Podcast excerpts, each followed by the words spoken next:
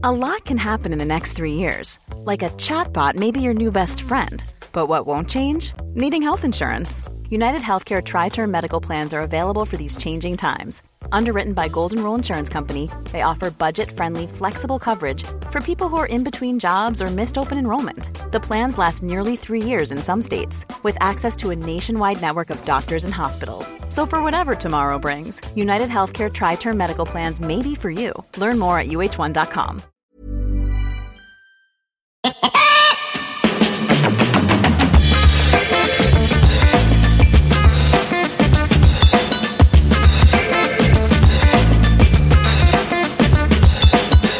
buenas humano, muy buenas persona que me escuchas una semana más. Yo soy Tamara Pazos, divulgadora científica con formación en biología y neurociencia y estás escuchando Un humano por persona.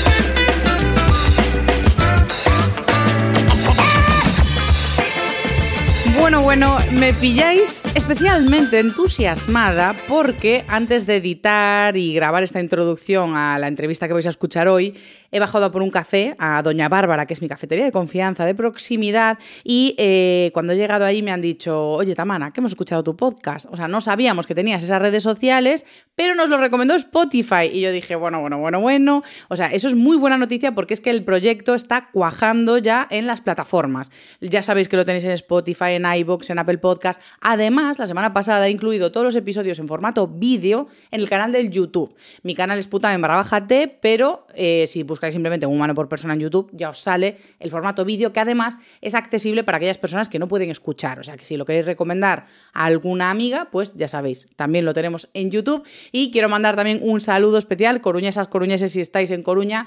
Doña Bárbara tiene un café de especialidad maravilloso con una repostería casera brutal. Y un saludo para eh, las personas que me dan mi café más rico y mi bollería más deliciosa. Si me estáis escuchando, que me dicen que me escuchan y me ha hecho muchísima ilusión. Dicho todo esto, eh, quiero además agradecer eh, la entrevista de hoy.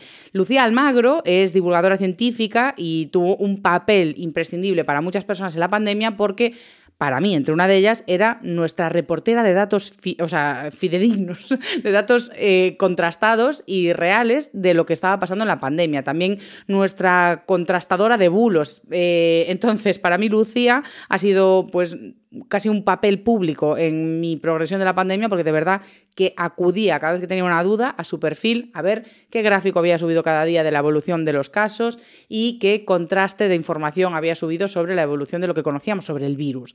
Entonces, este es el tema que va a venir hoy, gracias a que a ella ha publicado este libro que voy a enseñar en pantalla para los que estamos en YouTube, que se llama Un virus en apuros.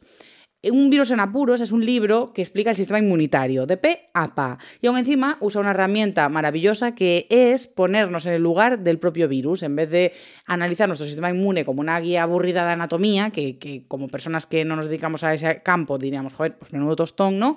Pues es, una, es un ensayo muy ameno contado desde la perspectiva de un virus que va a atacar un organismo. De hecho, el virus es un virus en concreto que cuando vayáis leyendo vais a ir teniendo pistas de qué virus es y al final del libro ya, si no te has enterado y no te has coscado, pues ya te dice qué virus es. En definitiva, ¿por qué he entrevistado a Lucía? Además de que admiro mucho su labor en divulgación, creo que conocer el sistema inmunitario es fundamental también para muchos temas que vamos a tratar a partir de ahora en Humano por Persona, que van a ser temas relacionados con el envejecimiento y la inflamación, temas relacionados con nutrición e inflamación, inflamación, envejecimiento.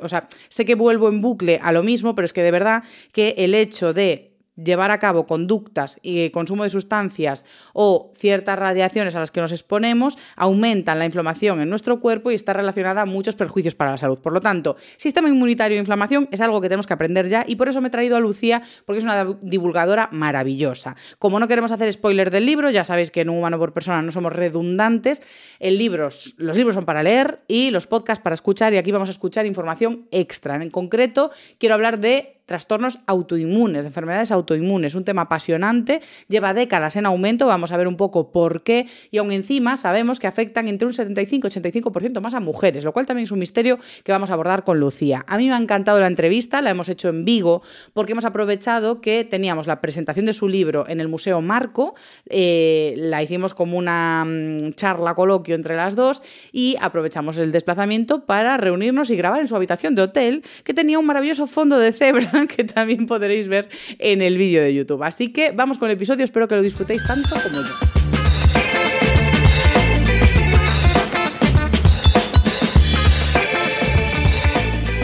Ahí estamos grabando. Pues muy bien, muy bien. Bienvenida, Lucía, ¿cómo estás? Genial, muy bien también.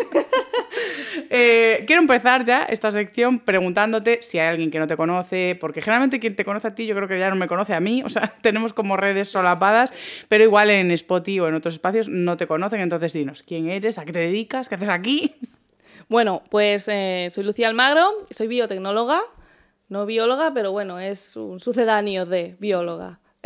Es que Y- cuando nosotras estudiamos por nuestra generación, eh, hubo mucha gente que se metió en biotecnología o en biomedicina, como en especialidades directamente, en vez de hacer biología y luego una especialización, lo cual tenía sentido. Sí, a ver, la biología a mí me tiró para atrás por los animales porque no me llaman mucho, aunque este fondo de hoy... Nuestro Animal cebra, Print, si nos estás escuchando, tenemos un fondo de, un fondo de cebra. que, sea, que queda muy biológico. Pero bueno, eh, soy biotecnóloga y, y estuve haciendo una tesis doctoral en la universidad y todo esto, pero la cosa se torció. Pandemia, hija y desencuentros... Bueno, con la hija no se torció, ¿no? No, pero fue un factor importante Sí. a la hora de, de encontrar, des- bueno, de encontrar desencuentros eh, con, mi, con mi jefe, porque bueno, hubieron ahí problemas y dije, va, pues Bueno, eso pasa mucho. Cerramos de hecho, una de las charlas que di en torno al 8M y la investigación, mirábamos datos, en concreto en universidades de Galicia, de cómo justo en la edad de maternidad se invertía la proporción de mujeres en la vía Sí, académica. sí. O sea, entrábamos como un 80% frente a 20 o un 60 frente a 20 en distintas carreras, más mujeres que hombres, y a partir de los 30 de repente en puestos de liderazgo en investigación eran muchos más hombres. Y era, ¿cómo se explica? O sea, hemos metido 60 huevos de pato y 40 de gallina. ¿Por qué hay tantas gallinas gobernando? Sí, sí, sí. Pues eh, es por, por cosas como esta, ¿no? A mí me pilló un poco todo junto y, y bueno, estaba en mi casa, estaba dando de mamar a mi hija, estaba pasando una pandemia en el mundo y vi la necesidad de comunicar la ciencia. Y ahí nació, ¿no? En ese momento en el que no tenía salida y vi la salida por ahí, no con intención de vivir de esto, ni mucho menos, pero Con intención de... Sí, a mí me pasó lo mismo, de soltar. ayudar. Sí, de soltar, de decir, esto no lo pueden estar diciendo, la gente está agobiada, ¿no? Me llegaban a decir, pero ¿cómo llevas a tu hija al columpio y lo está tocando con las manos, ¿no? La gente ya se pensaba que el virus estaba en todos los sitios y dije, va, hay que hacer algo. Y Había mucha desinformación. Es que de hecho hiciste muy buena labor, si no, si no conocéis el perfil de Lucía, es diario de una científica, y eh, durante la pandemia, y para mí eras la actualización de los datos. O sea, Todo, lleva- el mundo, todo el mundo me conoce por los datos COVID. Joder, pero es que era un ejercicio eh, que claramente no estaba influenciado por ningún interés político ni mediático, más allá de, oye, vamos a buscar los datos sin sesgo para compartirlos. Eh, desde lo que dices tú, desde estoy amamantando a mi hija en mi casa y yo tengo el privilegio de tener la- el criterio de filtrar estos datos. Entonces, poco a poco yo creo que ya te fuiste mm, especializando mucho más de lo que igual ya estabas en todo el tema de bichitos. Sí, sí, es que, es que me encantan los bichitos. O sea, los virus para mí son los reyes del mundo. Porque son tan pequeños, tan simples y mueven tanto, o sea, han movilizado a una humanidad completa, ¿eh? O sea, han paralizado el mundo literalmente. Ya, si nos, o sea, creíamos que el tercer gran parón iba a ser por el agua y de repente vino el COVID y dijo, espérate, Que aquí estoy yo. que puede haber hasta guerras por esta movida. De momento no la subo, damos gracias. De hecho, hace poco ya se canceló, ¿no? Ya, ya no estamos en No, no, ya pandemia. no estamos, Bien, ya no bien, estamos. bien. Pero ya han dicho que pueden haber peores. Ya está la OMS dando ánimos Ah, a la Lucía, gente. mira, ya está, ¿eh? De verdad, porque aún estamos empezando el episodio. ¿Cómo va a ser el episodio de hoy? Eh, pues bueno, como ya sabéis, en Un Humano por Persona no nos gusta hacer spoiler de los libros. Entonces, mm, quiero preguntarte ahora que digas un poquito sobre el libro sin hacer spoiler para animar a la gente a que lo lea y a que lo consulte para aprender un poco más sobre todo esto de los virus y en el resto del episodio vamos a dividirlo en las clásicas secciones de siempre. Vamos a hablar en la primera de la evolución de los bichitos de fuera y nuestro sistema inmune, porque de eso va tu libro. Después vamos a hacer una sección de biología donde vamos a hablar de las autoinmunes, que me parece interesantísimo. Y después ya vamos a pasar a la sección final, que es un poco pues, de chateo aquí, Lucía y yo reflexionando un poco sobre una movida, que es el inflammaging, cómo envejece nuestro sistema inmune y el miedo que tenemos nosotros a envejecer. Bueno, bueno, habrá que verla. Lucía no tiene ninguno, está estupenda. Entonces, cuéntanos antes de empezar la primera sección, eso, ¿por qué eh, alguien que nos escucha podría tener interés en comprar eh, el libro que acabas de publicar? Bueno, pues eh, Un todo virus en apuros. Un virus en apuros, sí. Todo esto nació en la necesidad de comunicar, pues, el sistema inmunitario y todo esto, ¿no? Pero bueno, yo dije, no vamos a hacer un libro típico de clasificación de las células, tal, no sé cuánto, no sé qué, porque esto no va a entrar. Yo quiero que entre a la gente de a pie, una persona que no es de ciencias, una persona que se interesa un poco por, pues bueno, por todo lo que ha pasado, a lo mejor le he despertado un poco de interés en su Muchísimo, sistema inmunitario. muchísimo. Y dice, pues yo quiero saber qué pasa ahí, ¿no? Y le di la vuelta, digo, vale. eh, recordamos todos, eh, eras una vez el cuerpo humano, ¿no? Esa maravilla de Total, serie. total. Esa fue la inspiración. Totalmente. Me encanta. Sí, esa fue la inspiración porque siempre que hablaba del sistema inmunitario todo el mundo me decía, ay, sí, como en Eres una vez que salían los muñequitos, tal, no sé qué. Digo, Tú me estáis dando la clave, tío. Claro, claro. Y ahí está contada la historia de los buenos, ¿no? De, de los que defienden el cuerpo y siempre el virus ha sido el malo, malísimo. que es LK6 que inmunitas. Era, era- era feísimo el virus, por cierto, en esos, en esos dibujos. Y dije, pues vamos a darle la vuelta y que sea el enemigo el que cuente su historia. Habrá que escuchar las dos versiones aquí, ¿no? Vamos a ver cuál es la perspectiva del virus y que, que vamos a darle la oportunidad de que se presente, de que diga quién es, son, son sus intereses y por qué hace lo que hace. Y así nació la idea y bueno, este libro está contado por un virus la experiencia de qué es entrar en el cuerpo, qué es luchar y con Es- quién se encuentra. Muy, muy buena estrategia divulgativa. O sea, yo de verdad cuando lo vi dije, mira la tía qué lista, cómo nos la cuela así, porque de verdad que, claro, vas entendiendo ya, o sea, esto eh, de verdad que es para desarrollar, por eso os animo a leerlo, porque ya empiezas explicando incluso cuáles son las condiciones que se dan en el entorno para que el virus pueda sobrevivir hasta llegar a ti. Entonces, todo eso lo hace muy interesante porque es la aventura desde su perspectiva. Eh, sin infantilizarnos tampoco, que yo también dije, joder, ¿esto es para niños o no es para niños? Que conste, ojo, te diré que yo creo que esto en bachillerato y primeros cursos de universidad va a ser un filón. O sea, este libro, si los docentes empiezan a leerlo, me parece un grandísimo apoyo porque sin infantilizar, que esos chavales ya son mayores, ya no quieren tonterías, en plan de, oye, a mí no me tal, eh, es que explicas cosas que yo, ojalá me las hubiesen explicado así cuando estudiaba eh, microbiología y todas estas historias. Y aún encima te diré que es que esto encaja porque cuando yo iba a publicar el, libro- el primer libro, mi pareja buscó que era lo que más se vendía en Amazon en biología y era biología para segundo bachillerato. Es decir, son búsquedas, este contenido es algo que se busca mucho en internet. ¿Y cuántos vídeos de YouTube tienen ese apoyo porque los chavales están estudiando, no les gusta cómo se lo explican? O sea, que yo creo que ahí tienes un filón, tía. No, yo tengo una Entre profesora... adulto normal también, Sí. pero hay esos cursos que ya Sí. son adultos y les gusta explicar las cosas ameno, bueno. Tengo una seguidora que ya lo ha mandado de lectura de verano a segundo debate. O sea Estás que de coña. Es que como entres ahí, bueno, va a ser un... Ojalá, ojalá. Ojalá que sí, ojalá que Profesores de biología, de bachillerato y universidad que no estáis leyendo y que queréis trasladar contenido ameno a los chavales sin aburrirles, sin condescendencia, sin infantilizarlos. Eh, un virus en apuros es para explicar sistema inmune, biología, ADN. O sea, es que explicas todo, tía, de verdad. bueno, vamos a pasar ya a la sección de evolución para explicaros aún más cosas a vosotros.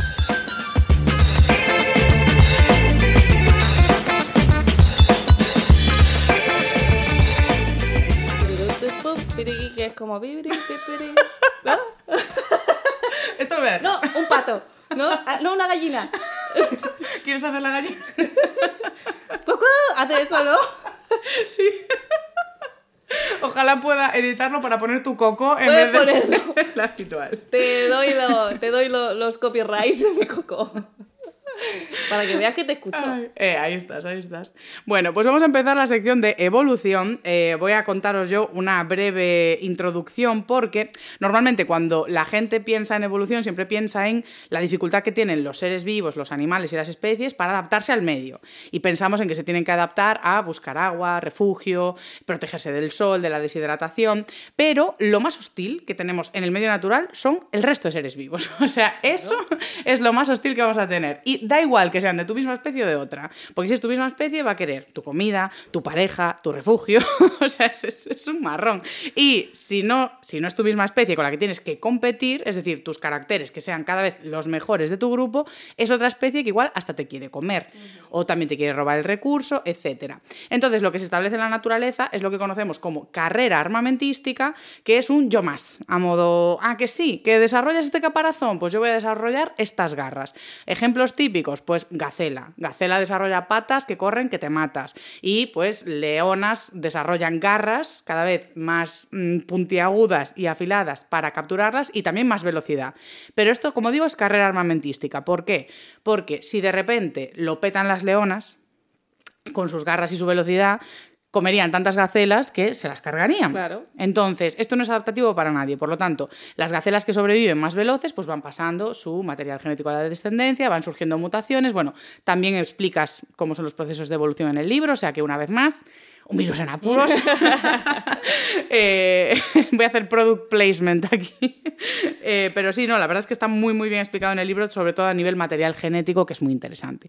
Entonces, otros ejemplos muy guays es el de las plantas. O sea, los pastos estaban tan pichis hasta que llegaron los rumiantes y empezaron a comerlos. Y dijeron, mira, es que estás comiendo muchísimo, estás comiendo casi 24 horas al día. Entonces voy a hacer bien de sílice para joderte los dientes. Y los rumiantes dijeron, no pasa nada, voy a hacer que mis dientes crezcan toda la vida.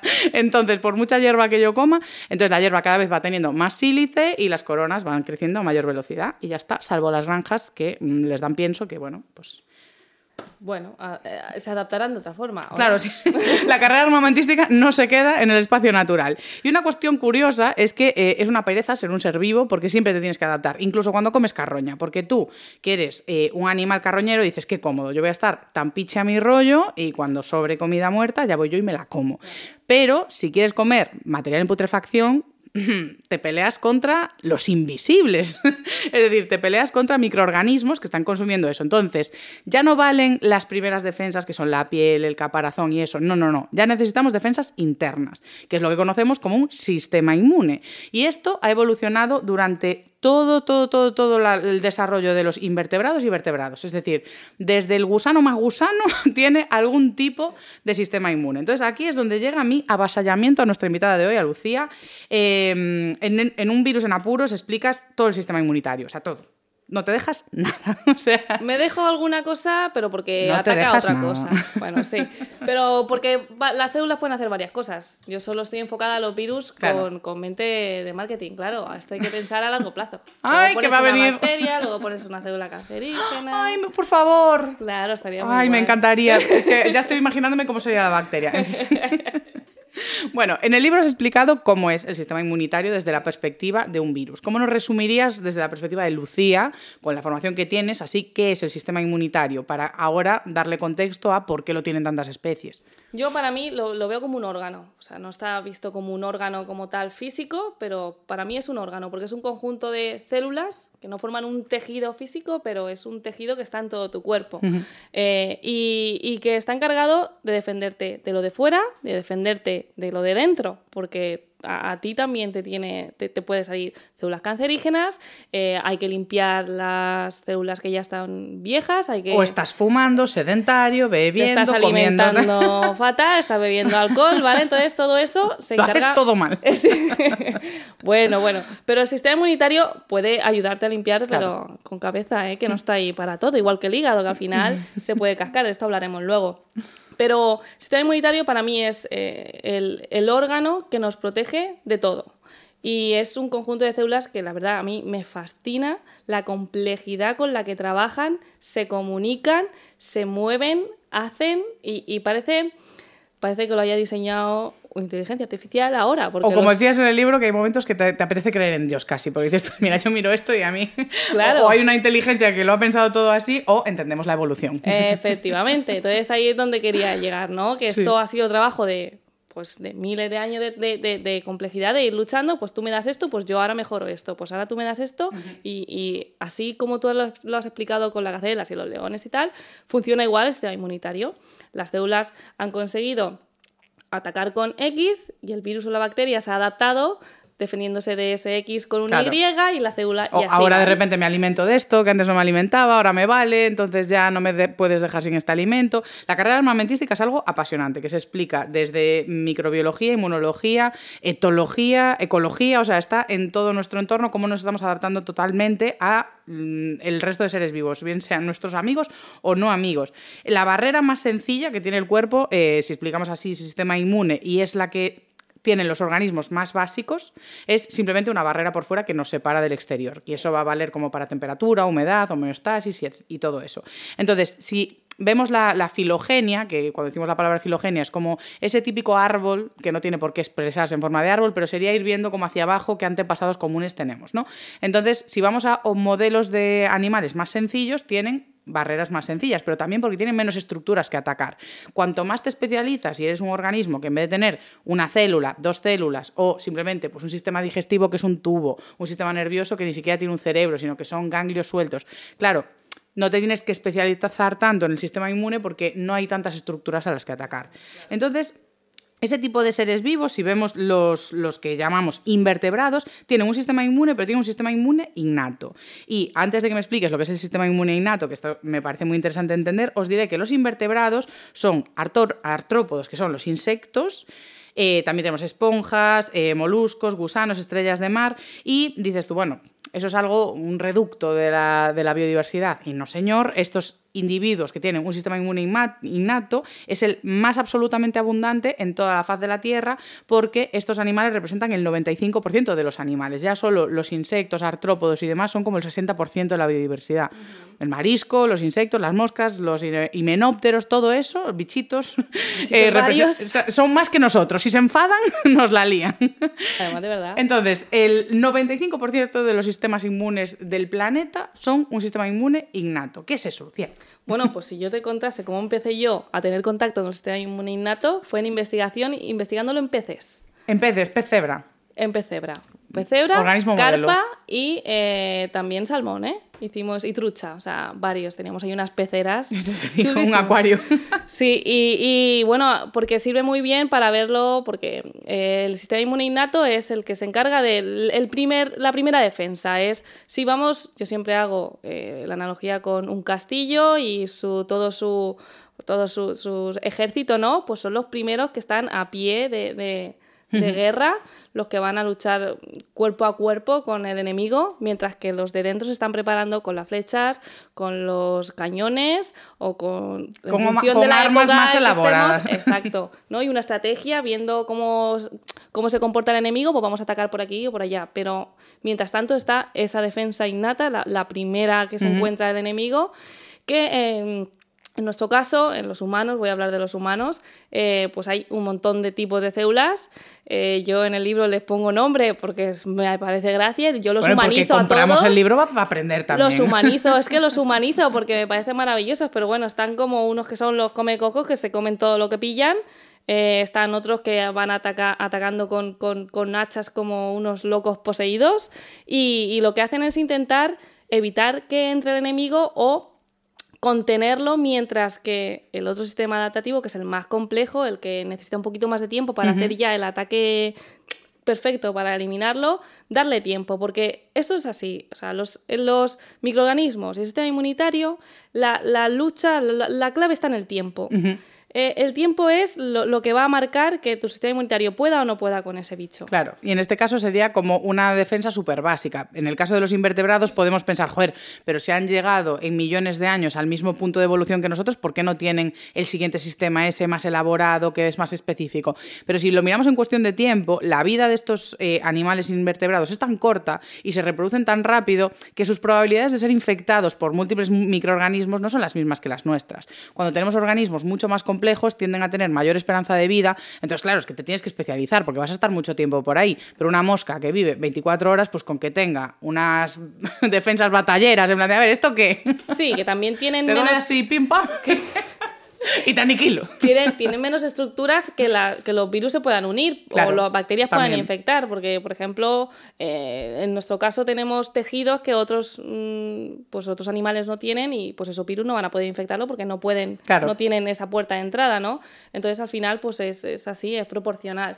Pero eso, el sistema inmunitario innato es lo primero que se van a encontrar, lo primero que van a tener que luchar y la verdad es que funciona muy bien, ¿eh? Hay muchas de las infecciones que no nos enteramos porque nuestro sistema in- inmune innato eh, se ha encargado de eliminarlo antes de que pudiese entrar o Claro. daño. Y como explicabas también, si entran muy poquitos, ¿sabes? O sea, si te coge así un virus tonto suelto que se quedó perdido, pues ya se lo cargan también. Si no son mucha más haciendo frente, pues mira, hasta luego, Lucas. Además, por ejemplo, los pulmones a mí me parece un fascinante que estén en contacto con el exterior y sea un, un A mí me parece una putada.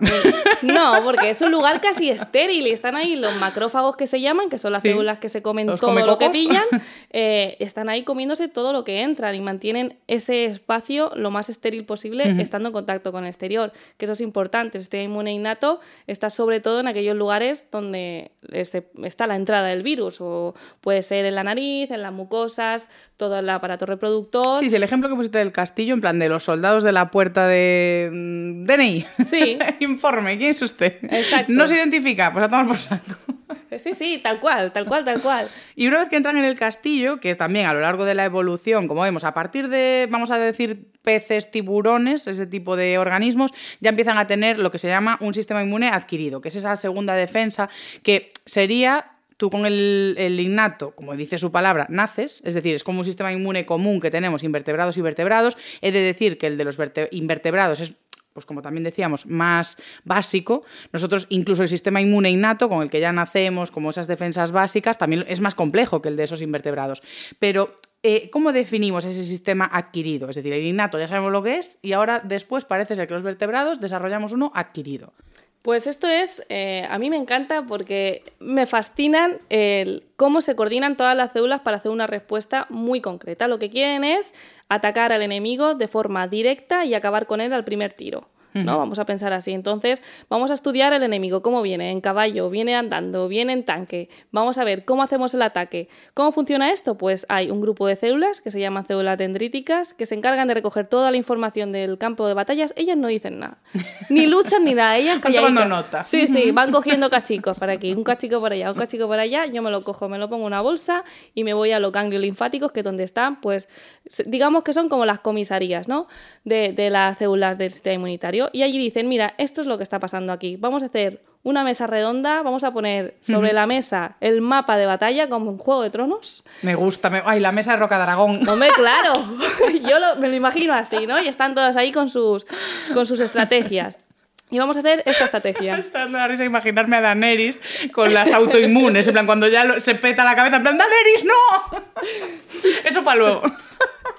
Pues se reúnen y pues atacan de forma muy directa. Están los linfocitos T, que lo que hacen es voy a por, a por él, a las células que estén infectadas, me las como, las ataco. Bueno, me las como, en realidad no se las comen. Le dicen, lo siento señora, pero usted está infectada, mátese. Y se suicidan. Sí, sí, la señal que le dice es, suicídate, reina, aquí no puedes estar. Y las células, por el bien común, se suicidan. Y luego es están, sí, bueno, es, es como lo de los mm, samuráis, ¿no? Ya. Que hacían esto, pues más o menos igual. Y luego están los linfocitos P, que son los famosísimos de los anticuerpos. Pero es que los anticuerpos no es nada al lado de todo lo demás, pero son lo- lo- los famosos. Se han Sí, hecho sí, sí. famosos en esta pandemia. Son la foto que conocemos. Sí, esto es así. Y lo que hacen pues, lo- los anticuerpos es unirte al virus o a la bacteria y marcarlo, decir, esto hay que comérselo. Y ya los macrófagos y todos los demás se encargan Como de las eliminarlo. de Ryanair que van poniéndote en la maleta la, la pegatina. Sí, Esto se va a facturar. Más o menos. O cuando entras a algún sitio de visitante que te ponen la pegatina de Bien. este, pues eh, algo así para que vayan ya directos. Entonces, junto a la innata, que la innata nunca para de trabajar. O sea, que la adaptativa empieza a trabajar no quiere decir que la innata deje. Todo eso en conjunto hace que, que todo se, se acabe. Bueno, y eso es mucho más complejo. Pero si queréis saberlo, tendréis que leer mi Claro, porque ahí ya entendéis luego el adquirido, cómo se va especializando. A modo, pues tú naces con el innato y el potencial adquirido, es decir, tienes unas estructuras para, según lo que se va presentando, tú vas aprendiendo, decir, ah, pues lo que acabas de decir, van a los ganglios, informan a la comisaría, qué vamos a hacer en el futuro si vuelve esta persona. Y además lo, lo más impresionante es que en nuestro ADN están todas las combinaciones posibles de todos los antígenos que existen en el mundo. Es decir, cualquier bacteria que venga, aunque ahora mismo no exista, nuestro ADN va a poder recombinar todas esas secuencias y ser capaz de crear un receptor o un anticuerpo que se una específicamente a esa bacteria. No me digas que eso no es flipante. sí que lo es. Entonces, pues, bueno, ya me, ya me, iba, a meter en cosas de antibióticos. Vamos a cerrar esta sección y pasar a biología, porque yo quiero hablar de autoinmunes y contigo ya me lío, porque hay mucho que... Es que el sistema inmune, en fin... No, no, no, eso es una pasada. Vamos a pasar a la sección de biología para hablar de autoinmunes.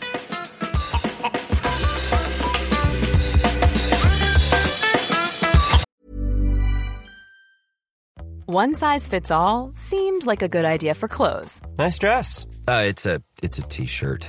Until you tried it on. Same goes for your healthcare. That's why United Healthcare offers a variety of flexible, budget-friendly coverage for medical, vision, dental, and more. So whether you're between jobs, coming off a parent's plan, or even missed open enrollment, you can find the plan that fits you best. Find out more about United Healthcare coverage at uh1.com. That's uh1.com. Everyone knows therapy is great for solving problems, but getting therapy has its own problems too, like finding the right therapist, fitting into their schedule, and of course, the cost. Well, BetterHelp can solve those problems. It's totally online and built around your schedule. It's surprisingly affordable too. Connect with a credentialed therapist by phone, video, or online chat, all from the comfort of your home. Visit betterhelp.com to learn more and save 10% on your first month. That's BetterHelp H E L P.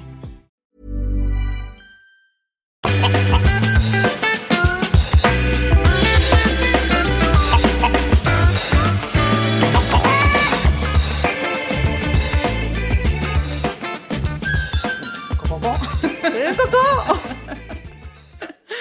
Eh, bueno, realmente todo lo que hemos visto ya en la sección de evolución va a explicar pues, cómo las especies desarrollan esos mecanismos para enfrentarse a otras especies en general o incluso a heridas. O sea, te puedes, no hace falta que te hiera otro individuo. Tú misma a veces te puedes rascar, herir y el sistema inmune va a participar ahí.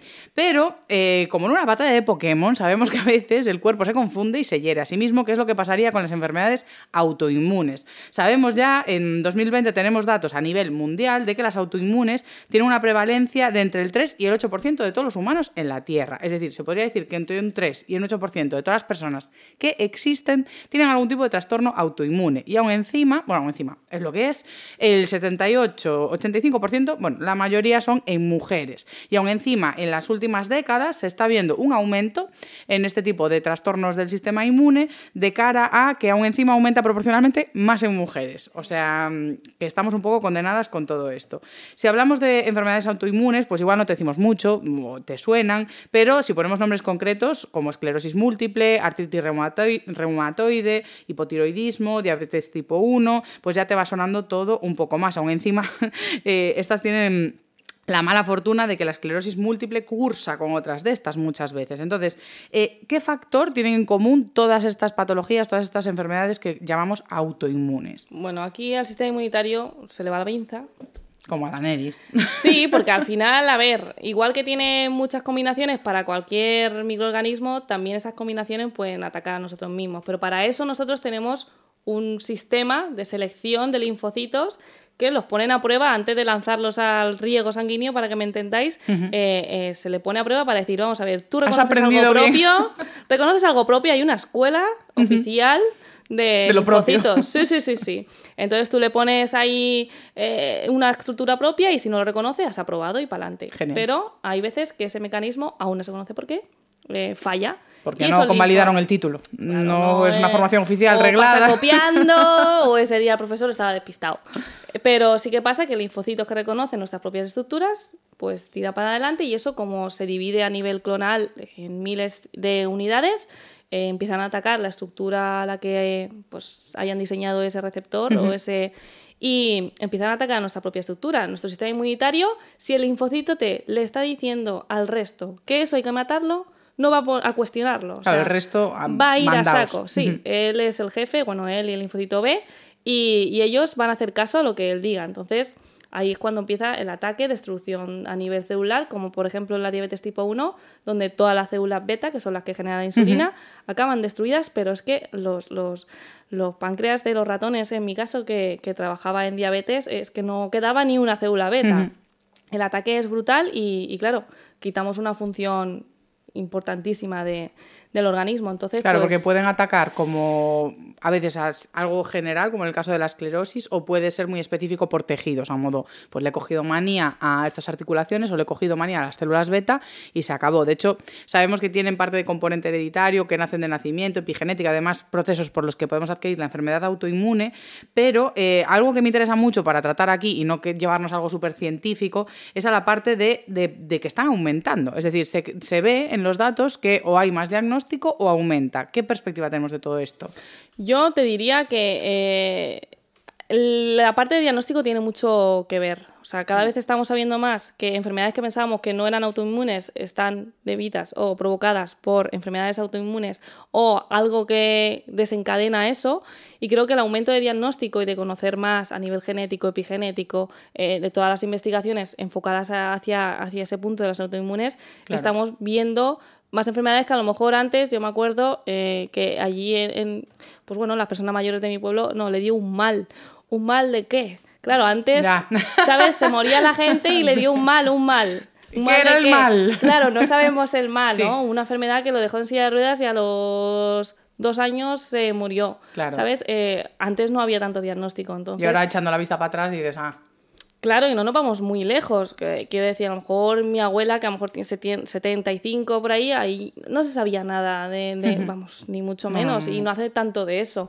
Entonces creo que el antiinflamatorio para todo. Sí, bueno, y, y- y muchas pastillas que se tomaban que sin saber también los efectos, ¿no? Pero lo que sí que me preocupa es la parte de la mujer. O sea, porque hay mucha diferencia, o sea, es, Sí. es muy llamativa esa diferencia. Yo no sé si será a nivel hormonal, porque es lo que más se me ocurre, claro, lo que nos diferencia a los hombres de las mujeres, el rasgo más llamativo es a nivel hormonal, ese aumento en mujeres tan descarados, sobre todo el lupus, eh, estas enfermedades, sobre todo, eh, muchas seguidoras me lo dicen, que mm, cada vez conozco a más mujeres que tienen esta enfermedad, ¿no? que quieren que hable de enfermedades autoinmunes por eso. Y pues la verdad es que mm, Bueno, tendremos que buscar más papers y queda para el futuro comentar, porque yo sí que es cierto que no he encontrado de momento ninguna explicación concreta. Eh, sí que es cierto que como algunas tienen diagnóstico tardío, no es lo mismo pues la diabetes tipo 1, ya sales ahí, pero luego sí que entran otros factores que no son exclusivamente hormonales y como muchas cursan como mm, con patologías que tienen que ver con estrés recurrente, sometimiento del cuerpo a distintos estreses que van poco a poco, porque el estrés no es inocuo y, y hablo de estrés de hábitos, sedentarismo, hablo de estrés de, de no tener una buena alimentación o estrés pues de la vida, de la carga y todo eso. Entonces, el estrés sometido a largo plazo sí que va activando muchas hormonas y moléculas que tienen que ver con activación del sistema inmune. A modo, mira, si te estoy diciendo 24/7 que aquí hay cortisol a tope, hormonas adrenales, eh, o sea, que te están diciendo que hay peligros, pues el sistema inmune siempre tiene cierto grado de activación. Y aún encima, los hábitos relacionados al sedentarismo y todo esto van generando, pues, eh, vamos a decir, sustancias oxidantes, sustancias que desestabilizan otras moléculas, entonces eso también activa el sistema inmune, a modo, me estás haciendo un daño en la estructura de esta célula y lo tengo que reparar. Entonces, claro, toda esa sobreactivación se cree que puede tener un o sea, una una mezcla. Ahora, vincularlo al sexo directamente, lo vemos en los datos, en un futuro sabremos bien cómo daros esta explicación. De momento va a quedar así y yo me quiero ir al tratamiento. ¿Cómo tratamos? O sea, a ver qué, cómo tratamos a ese 78% de mujeres y 20 largos de, hombres también. A ver, esto creo que se entiende mejor porque no sé si es por, por mi sesgo de virología con el VIH que genera una enfermedad eh, que es inmunodeficiencia, ¿no? Que es cuando no hay defensa. ¿Por qué? Porque cuando hay enfermedades autoinmunes, nosotros lo que, es- bueno, los médicos, nosotros no, pero digo los científicos, Los desarrollan los buscamos, claro, exacto. Busca- lo que se busca es inhibir ese sistema inmunitario para que no siga atacándonos. Pero claro, cuando Claro. inhibimos, igual que ocurre con este virus, ¿no? Del VIH, lo que, lo que hacemos es que tampoco ataque al externo, al enemigo externo. Y aquí entra en juego también a nivel cáncer, porque nuestro sistema inmunitario también nos protege de, de las células cancerígenas que nos pueden generar. Entonces, pues, tratamiento suele ser inmunosupresor, que se llama así, para intentar reducir pues, esa actividad ¿no? de, de- del sistema inmune. Cada vez se están afinando más, sí que es verdad que eh, antes eran como más generales y te dejaban casi pelar, como digo yo. Sí.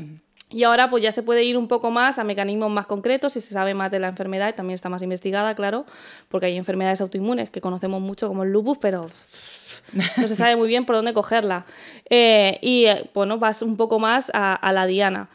Cuando claro, en se un futuro sepa, claro. sueñas, con reeducar, eh, con ir a la escuela, ¿no? Eh, sí, intentar ese mecanismo que el linfocito ha pasado la escuela y ha probado, ver por qué no y por qué esa estructura y por qué común a tanta gente esa estructura en concreto. Porque claro, si esto es aleatorio, tendríamos autoinmunes muy, va- muy variadas, ¿no? Claro, pero vemos siempre son las mismas. Exacto, son siempre las mismas. Entonces habrá que ver por qué esas estructuras en concreto y qué está pasando. Pero es que hay que pensar una cosa.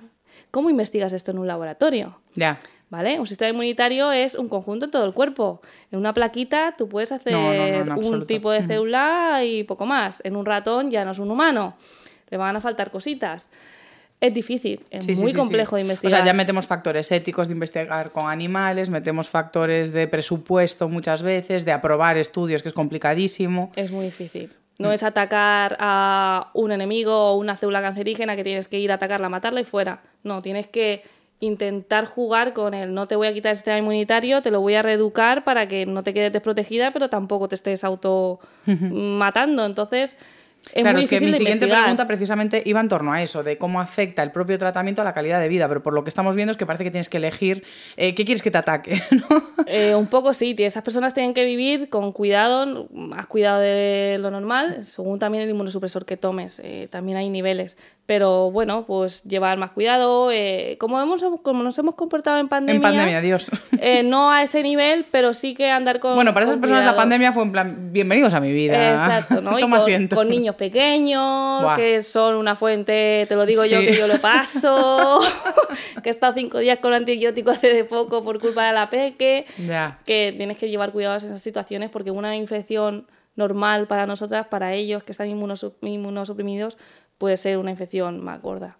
Pero bueno, eh, de momento el camino va bien, vamos, se está investigando muchísimo porque vemos que cada vez el impacto es mayor y, y bueno, pues yo creo que vamos, dentro de poco, poco a nivel de ciencia, ¿no? El ritmo de la Aprenderemos más cosas, por lo menos aunque sea eh, intentar encontrar eh, causalidad en el aumento, Sí. porque si fuese una cosa meramente eh, hereditaria, epigenética, no habría tanta, eh, tanto avance, porque ha aumentado en seis veces en las últimas décadas. Entonces, es un avance demasiado rápido para ser una cuestión evolutiva natural. O sea, sí que tiene que haber algo en lo que nos rodea, en los hábitos, que esté aumentando Bueno, eso. también o es lo que se cree, ¿no? También la reducción de estar expuestos a otros patógenos que nuestros antepasados estaban todos los días, como los parásitos, los gusanitos, es, es una de las, de las teorías que se mantiene para eh, la celiaquía. Eh, los parásitos normalmente se encontraban en el intestino y claro, ahí hay unos mecanismos del sistema inmune innato, sobre todo, de producción de anticuerpos IgE, se llaman, que están encargados de matar parásitos. Pero bueno, es que la, no- la glicina, o sea, en lo que se descompone el, el- iba a decir el glucógeno, El gluten el gluten atraviesa la barrera intestinal y va directamente a receptores del sistema inmune, claro. Claro, Y antes había gusanos. Hombre, claro. Sí. Si tú te vas a lugares donde la calidad de vida y el nivel de vida no es este, vas a encontrar infecciones parasitarias eh, en su día a día. Eso es así. Y, y, eh, en nuestro sistema inmunitario eh, a eso ya no está expuesto en muchas de las poblaciones, porque tú fíjate las enfermedades autoinmunes en qué mm, poblaciones, en qué países se encuentran con más cantidad, ¿no? Pues normalmente son los países con mayor desarrollo. Claro. Eh, entonces, sobre todo la celiaquía se está viendo que es mayor en aquellos países así. Y una de las teorías es esta, la que no estamos expuestos a parásitos, esa parte del sistema inmunitario que estaba encargado de los parásitos no está trabajando, necesito estimularme porque el sistema inmunitario tiene que estar en continua estimulación. Si no recibimos estimulación externa, nuestro propio cuerpo lo estimula para mantenerlo activo. La microbiota también es un papel Claro. muy importante. Y si no tenemos parásitos, pues esos eh, dicen, pues yo tengo que hacer algo. Una de las cosas a las que... Yo aquí es que, Que sí, que sí. como un funcionario, tengo que digo, algo que hacer si no se van a dar cuenta. Que te digo en serio, la teoría lo dice así. Y al final esos anticuerpos IgE que iban para, para los parásitos se están Sí. encontrando en personas con celiaquía. Entonces, por ahí puede estar también que a nivel de evolución estamos perfectos con tanta esterilidad y tanto todo limpio, pero nos estamos quitando ahí un estímulo para nuestro sistema inmunitario que a lo mejor era importante para él. No da gusto tener lombrices. Yo le he sacado una del culete a mi hija. tu hija, Fue horrible. tu hija está expuesta a todo lo que tiene que estar. Tu hija va a tener un sistema inmune hombre, maravilloso. Hombre, yo la dejo ir. Yo la dejo ir para que esa se haga dura. Pero lo de, la, lo de la lombriz fue muy desagradable, yo lo entiendo. Yo entiendo que no queramos gusanitos. Pues vamos a pasar de la más tierna infancia, de las lombrices en las heces, a eh, la sección ética final en la que vamos a hablar de cómo envejece el sistema inmune y qué cabe esperar pues, con los hábitos de la vida actual, con esa hiperesterilización y con otros impactos que hacen pues, inflamación, que venga ese inflammaging o senescencia de nuestro sistema inmune, que son cosas distintas pero que pueden estar interrelacionadas. Thank you.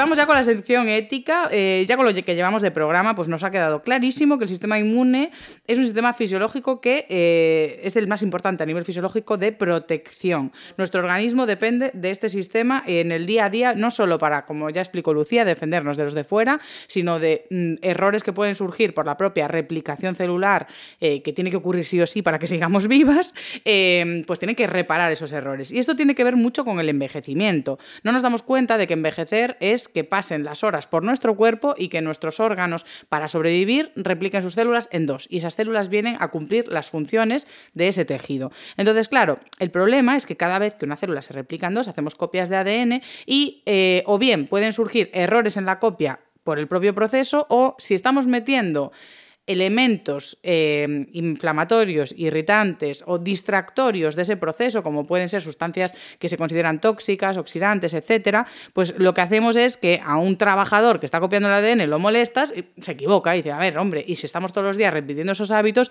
cada vez lo molestamos más. Entonces, a un envejecimiento normal estamos sumando efectos de hábitos que pueden ser perjudiciales. Ahora, ¿tenemos que meternos en una cápsula estéril? No.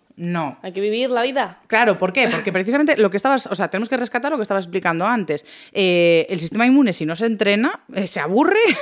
Así que sí, se vuelve loco. O se atrofia, que pueden pasar las dos cosas. Es decir, nosotros necesitamos exponernos a oxidación, a radicales libres. Eh, ¿Qué pasa? Que cuando a veces digo esto, la gente dice, ah, entonces sí que puedo fumar un poco, ser un poco sedentario, pero es como, a ver, ya tenemos este tipo de estreses de la radiación solar. La radiación solar ya causa ese impacto en el cuerpo. Entonces ya tenemos un pequeño estrés oxidativo, también el propio, la propia falta de descanso por el trabajo, es decir, ya tenemos suficientes... Sí, sí, los microorganismos, todo esto, todo esto suma. Entonces, eh, quieras o no, eh, dependiendo de los hábitos, puede haber una mayor aceleración o una mejor o peor conservación del sistema inmune. Pero sí o sí va a haber cambios con la edad o, podemos preservarlo. No, no, además, eh, me hace gracia que hemos hablado de esta escuela, de esta escuela de linfocitos, porque, bueno, los linfocitos T se llaman T porque eh, su escuela es el timo. y el timo es uno de los órganos que va muriendo conforme vamos avanzando en nuestra vida. Y si pensamos que este timo es el que, genera, el que hace que estos linfocitos aprendan, eh, que trabajen, estimularlos y, y que nuestro sistema inmunitario adaptativo esté a tope, eh, si con los años esta universidad va perdiendo profesores, los edificios se van cayendo, se va envejeciendo todo. Pero eso no se renueva también, maldita sea. No, no, el timo va muriendo y hay, a partir de una edad, que es la típica, pues eso, eh, a, los, a los 80 años el timo ya no trabaja nada, cero. La actividad es cero. Pues o sea, se acatarran tanto, Dios mío. Claro, los linfocitos que tienes son los que te van a quedar hasta ahí. Pero es así, ¿eh? Senescencia total. Pero hay que pensar que el timo es no se habla nada de él, pero lo tenemos aquí. Y es un sitio en el pecho donde está el corazón y el timo, protegido igual de importante que el corazón. O sea, es un órgano muy importante. Bueno, ya, ya, vemos, ya vemos, Lucía, pero yo ya me estoy agobiando. Conforme vas envejeciendo, el timo va envejeciendo contigo y cada vez tiene menos células especializadas en atacar. Y por eso es uno de los factores que las personas mayores pueden enfermar con más facilidad y que los mm, virus como el COVID, que lo hemos visto, eh, les ataque de esa forma, porque eh, pues no tienen tanto guerreros como las personas jóvenes. Así de base, sin ser tú ni fumador, ni bebedor, ni tener una vida mala. O sea, Mira, no os cuidéis, ya está. ¿Qué más Esto es a, nivel básico, o sea, lo que la evolución ha decidido ponerte a ti es eso. Bueno, a ver, a nivel evolutivo también tiene sentido que con la edad no puedas defender, o sea, tienes que seleccionar hacia dónde van ciertos nutrientes o hacia dónde van eh, ciertas estructuras corporales. Obviamente tener un sistema inmune muy fuerte es un gasto energético brutal y tú ya estás igual en una edad que estás sobreviviendo y da gracias. Entonces, también os decía que es una cuestión de tiempo, igual que los invertebrados que, que viven poquillo, ya hicieron lo suyo, ya se reprodujeron, ya hicieron todo esto, pues pues ya no tienen una, o sea, una especialización tan alta en cuanto al sistema inmune. Entonces también cabe esperar que con la edad se vaya debilitando esas barreras. Aún así, eh, algo que trataremos en el episodio de la semana que viene eh, es todo más en detalle, todo lo que quiero hablar del inflammaging y todo esto, del envejecimiento. Y eh, hay una teoría que os explicaré la semana que viene que sí que habla de cómo la inmunosenescencia, es decir, ese proceso natural que acaba de explicar Lucía con ese deterioro o esa, ese descenso en la producción directamente, en plan cortamos fábrica, eh, puede ser adaptativo para esa edad eh, con, con la compañía de ese proceso de inflamación que lleva a la edad. Es decir, la edad independientemente de los hábitos también, acarrea ciertos procesos inflamatorios, también por deficiencias del sistema inmune, ya no funciona de la misma manera, en general todo se inflama y molesta más. Pues se cree que hay, mm, en vez de pensar que es todo un declive, se cree que es un equilibrio entre ambos aspectos para lograr cierto bienestar o por lo menos que cuando ataca un virus no te lleve por delante, porque el sistema inmune en un cuerpo joven puede reventar en plan de tocotó y te da pues, fiebres altísimas, te da una respuesta inmunitaria que te puede deteriorar mucho el cuerpo. Entonces, poner eso en una persona cuyos tejidos ya no están, pasas fiestas de temperatura y demás, pues se cree que tampoco es lo más, lo, más adaptativo. Por eso, mm, nos vamos a quedar con que sí, el sistema inmune envejece, nosotros envejecemos, pero igual no es tan malo que el timo se cierre la fábrica. Lo vamos a descubrir la semana que viene. De momento, quiero cerrar el episodio preguntándole a Lucía, ¿cuánto quieres vivir y por qué? A mí lo que la vida me dé. no pienso mucho en eso, la verdad. Pero mm, yo lo que sí que me gustaría es vivir feliz con lo que hago. O sea, yo, está, yo tengo miedo a volar. Y, aquí estás, en Galicia. Estamos grabando en Vigo, en el Hotel Vigo, ¿cómo se llamaba? Ciudad de Vigo. Hotel Ciudad de Vigo. Gracias por este, por este espacio. y yo estaba en avión pensando, mira, si me caigo y me mato, pues ya está, esto que viví está... Ya has escrito un libro, ya está, has, has plantado un árbol. No, me falta Lucía, eso. Pues lo plantas aquí y ya vuelves. Que, aquí seguro que, que, tira, porque allí donde vivo yo, con el secarral que hay allí, no tira el árbol. Tendré que. Plántalo aquí, mujer, que ya sí, Aquí mejor. Y a mí, la verdad, no me preocupaba mucho el envejecimiento. Me salió, ya lo dije en otro podcast, lo voy a decir en todos los podcasts. Tengo dos manchas aquí que son de sol. De ¿Pero y qué? ¿Y qué pasa? Que me empecé a preocupar, a preocupar más por el paso de los años. Ah. Pero algo que me llega también, una vez que ya pasas los 30, y yo creo que el físico pues ya no te, obsesiona tanto, sí que empiezas a pensar en el físico, pero de otra manera, que es que cómo voy a envejecer. Es decir, cómo vas a jugar tú en 20 años con Sara, por ejemplo. O cómo vas a ser abuela si Sara tuviese hijos, por ejemplo. Pues yo creo que esa es la, mejor perspectiva que podemos tener para seguir cuidándonos cuando ya no te importa tanto la vanidad, que también hablaremos esto la semana que viene, eh, cuando ya no te importa tanto eso y prefieres pensar pensar más en la funcionalidad de tu cuerpo. Es decir, a, veces es muy triste pensar en plan, ¿haría yo, podría hacer una maratón? Y dices tú, va, ya no. O sea, ¿tú qué, qué cosa crees que no puedes hacer, por ejemplo? Cuando sea mayor. A nivel físico, ahora. Ahora mismo ya. Ah, una maratón ni de coña voy a hacer yo una maratón. Pero si me pongo a entrenar, sí. Claro, pues, joder, eso es muy empoderante. O sea, pensar que aún somos suficientemente ah, jóvenes como para adquirir nuevas habilidades y estar más fuertes de lo que estamos ahora. De hecho, hay casos de mujeres, eh, es que salían en MTV un documental que era de esto, de señoras que de repente a los 60 se ponían a entrenar y cambiaban el cuerpo por completo. tochas, ¿eh? Y de repente estaban mejor con 65 o con 75 de lo que estuvieron a sus 40. O sea, eso a mí me da una esperanza de vivir. No, no, total, total. Yo lo veo mi madre mi madre es un, para mí es un buen ejemplo de esto. Ella es la eterna, la, eterna juventud. No a nivel físico, ¿eh? Igual también es genético, porque tú también tienes una pinta de tener genes de eterna juventud que no se puede. Eso, eso es trampa. No, no, no, pero su actitud, ¿sabes? Eh, y ahora va aquí, y ahora va allá, y ahora el concierto, y ahora me voy no sé qué, y ahora no sé cuánto, ¿sabes? Va acá como a topísimo. Y, y tiene ese espíritu, y yo creo que también lo tengo igual. Pues ya está, eso, es lo que te va a hacer eterna. Bueno, no, eterna no vamos a poder ser, pero, pero sí, mi abuela igual. Mi abuela tiene 75 años y, y se vino conmigo a Madrid hace poco y le hice andar 20 kilómetros viendo Madrid. Y la Poniendo a prueba la abuela, ¿eh? Escúchame, la primera ahí sin quejarse ¿eh? y súper bien. O sea, está mucho aquí, no tanto las arrugas, ahora que está esto de las arrugas, del, bot, de, del hialuronic a tope, sino más en, la cabeza y en vivir, que al final lo que te vas a, te vas a quedar pues vamos a quedarnos con eso, con la esperanza de que adquiriendo buenos hábitos, moviéndonos y demás, vamos a estar, o sea, aún tenemos potencial de ser más jóvenes de lo que somos, porque una cosa es el reloj cronológico y otra es el reloj biológico, o la edad cronológica y edad biológica. Y ahí, moviéndonos y haciendo deporte, algo podemos revertir. Así que, Lucía, te voy a despedir. Nos vamos a ir ahora porque vamos a hacer la presentación de eh, Un virus en apuros, aquí en Vigo también. O sea, que voy a estar toda la tarde hablando con Lucía y yo encantada. Así que nada, ¿quieres decir algo a la audiencia? Que Nada. compren el libro. No, no, darte, ¿Cómo no? darte las gracias a ti primero. Bueno, primero yo- darte las gracias a Vale. ti por este espacio, por darme a mí también voz y, y- y por darme la oportunidad de conocerte. o Ya, nos hemos conocido hoy en persona después de ya casi dos años hablando por redes. O más, más. Sí, Pandemia 2020, hace sí. tres. Pasó volando. Lo ¿eh? siento. El tiempo de virus. Decirte que ha pasado más tiempo. Somos más viejas de lo que pensábamos. Y nada, que espero que, que si leéis mi libro o, o- o me habéis escuchado hablar de sistema inmunitario, os haya gustado y hayáis aprendido algo, que con que sea una cosita, yo ya mm, siento satisfecha. Así que nada. Y si eres profesor de biología. No, en serio, es que estas herramientas muchas veces te salvan. A nivel pedagógico, que les puedas mandar un libro que, lo, que aprenden un montón, no con la chapa que tú les cuentas, que ya les caes mal porque les caes mal.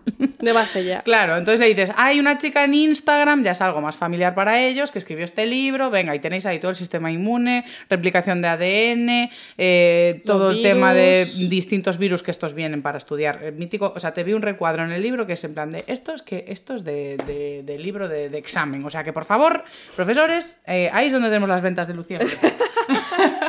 Así que nada, muchas gracias, Lucía. ¿Quieres hacer un coco?